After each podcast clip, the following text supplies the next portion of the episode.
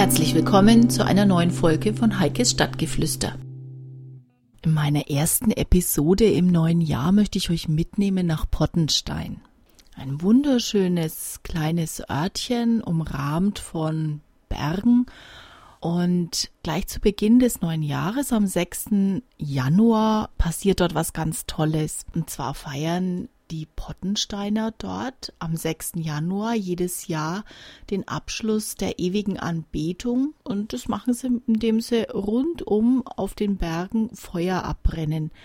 Man sagt, es seien so etwa 1000 kleine Feuer, die da äh, über den Tag von ehrenamtlichen, freiwilligen, ganz, ganz vielen helfenden Händen aufgestapelt werden.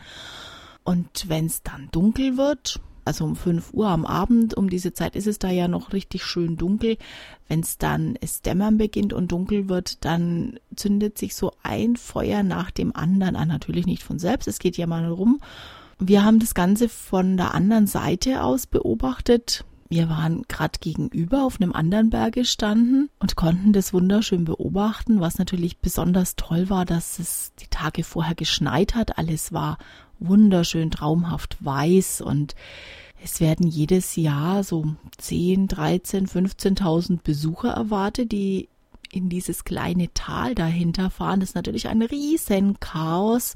Man sollte, wenn man nach Pottenstein rein will, schon sehr, sehr frühzeitig da sein. Wir waren etwa so eine, eineinhalb Stunden vorher da und kamen schon gar nicht mehr runter in das Tal. Also war jetzt auch nicht schlimm, hatten so den letzten Parkplatz oben erwischt. Da war noch ein bisschen was frei und wir waren heilfroh, dass wir die Zeit so kalkuliert hatten. Und es waren wirklich wahnsinnig viele Menschen, die aber ganz ruhig dahin spazierten. Teilweise haben sie ihre Thermoskannen dabei gehabt mit Glühwein. Wir haben das natürlich vergessen, gar nicht so weit gedacht. Äh, werden wir das nächste Mal bestimmt auch machen.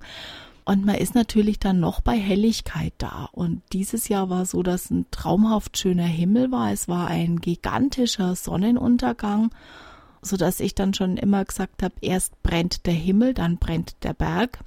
Und so hat sich's auch dargestellt. Also der dunkelrote Himmel, als die Sonne unterging. Und dann ging so ein Licht nach dem anderen am Berg gegenüber an, dass es flackern begonnen hat.